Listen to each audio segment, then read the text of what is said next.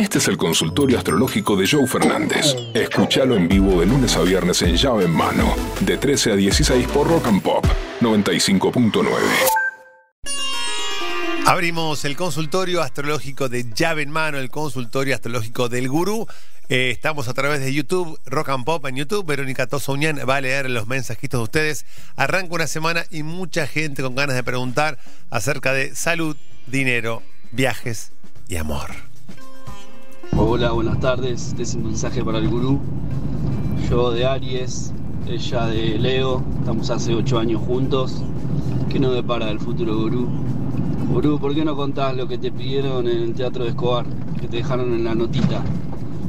Que le pidió a la pareja, que era un signo y le pidió algo. ¿Por qué no contás eso? ¿Qué me depara el futuro, amigo?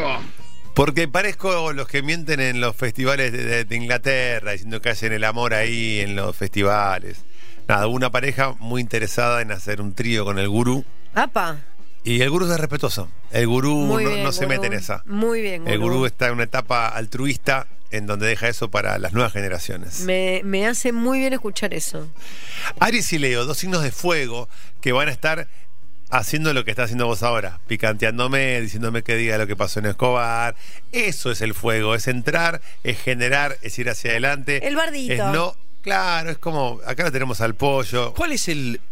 ¿Te puedo hacer una, Sí, una por inje- favor. injection? Sí. A ver, los dos eh, demuestran fuego por todos sus poros, ¿verdad? Sí. Pero ¿cuál es el talón de Aquiles de cada uno? Si fuera una pelea de Coscu en un ring, ¿cuál es el talón de Aquiles entre dos fuegos?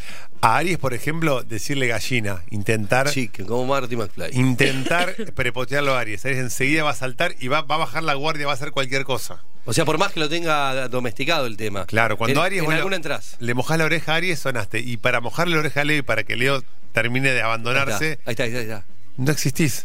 No te voy a contar Ah, porque no existís. ningunearlo. Claro. La gran Félix Luis José Chilaver. ¿Tú no existes? Tú no has ganado. Tú no has ganado nada. ¿De qué barrio sos? ¿De qué barrio sos? ¿De qué barrio sos? De Lomas. Gurú, la puta madre, gurú, yo Tauro ascendente en Escorpio, ella Virgo ascendente en Tauro que no dispara el destino, tenemos una hija Sagitario. Bueno, la hija de Sagitario viene a salvarte la vida porque dos signos de tierra, Tauro y Virgo, necesitaban un poquito de oxígeno y viene la hija de Sagitario a salvarte la vida. Perfecto. Tu mujer tiene Virgo con ascendente en Tauro y vos sos de Tauro. ¿Qué tiene que ver eso? Que es muy probable y pasa mucho que uno se enamora de su ascendente. Que uno cuando tiene ascendente en Tauro se enamora de taurinas, taurinos cuando uno tiene ascendente en Sagitario, se enamora de situaciones sagitarianas, además de personas sagitarianas. ¿Qué significa esto? Que me gusté el viaje, salir, el departamentito en Mar del Plata, enamorarte de un extranjero. Tengo ascendente en Capricornio, me enamoro de situaciones que tienen que ver con el trabajo, con la guita, con... El ascendente es muy importante y a los 27, 28 que se produce el retorno de Saturno, ahí tu ascendente tiene mucha, mucha más importancia que hasta los 28. Por eso es importante darle bola al ascendente. En el caso tuyo, Tauro y Virgo, relación formal estructurada y muy armadita que tu hija de Sagitario le viene a poner oxígeno a ese matrimonio. Hola. Soy de Hola. Capricornio, del 5 del 1 del 96. ¿Qué me espera? Y te arranca la lista para el amor, el trabajo y el dinero. O sea, todo. A ver, te, lo voy a dar en orden, Capricornio, para este año.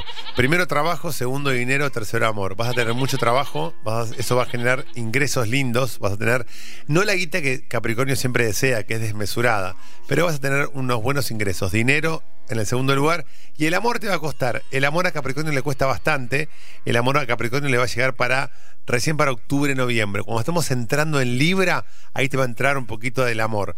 Eh, mensajito para la gente de Capricornio. Está bueno compartir la vida con alguien. No todo es facturar, hacer guita y generar negocios. Por lo tanto, déjate mimar un poquito, Capricornio. Hola, soy Virgo, 22 del 9 del 90. ¿Qué me espera en trabajo y amor? Saludos, chicos. Vero, te amo. Gracias, Lucas. Virgo, bueno, tenés una virginiana acá, así que Del Virgo, mismo Virgo. día, además. Bueno, podrían ahí machear Virgo, Virgo. Eh, Chiquito.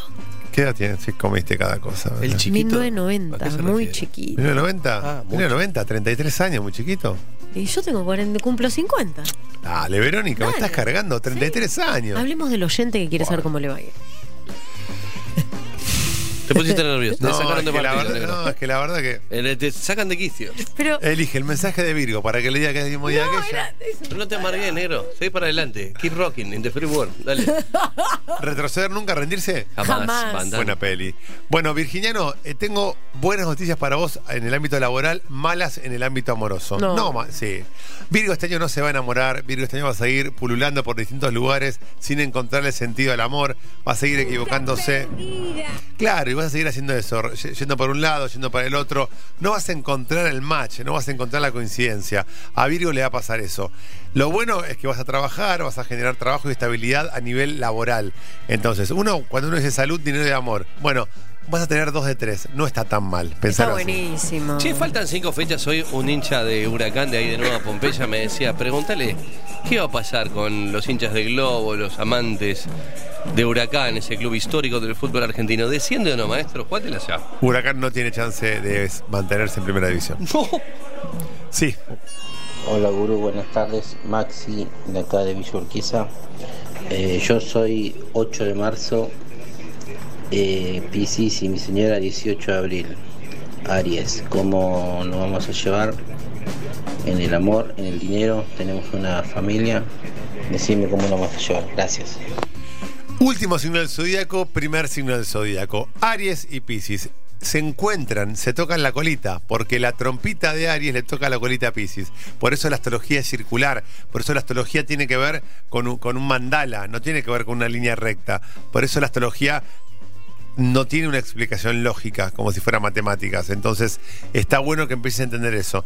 ¿Qué le da Aries a Piscis? Le da impulso, le da este fuego que hablábamos en el primer llamado, le da espontaneidad, le da no tener filtro y ir para adelante. ¿Y Piscis qué le da Aries? Los, un poquito de... el sosegamiento es lo que le da Piscis a Aries. El amor, la empatía, la sensibilidad, el hacerlo reflexionar. Aries no reflexiona, Aries actúa. Entonces Piscis hace que Aries reflexione. Es una hermosa combinación. Cuando junto a agua con fuego, por lo general, son relaciones en donde hay mucha intensidad, mucha potencia y me cuesta a veces regular la intensidad. ¿Cuánta agua es necesario para apagar tanto fuego? Lo repito. Para los que no saben, Justin es de Pisces. Justin es de Pisces.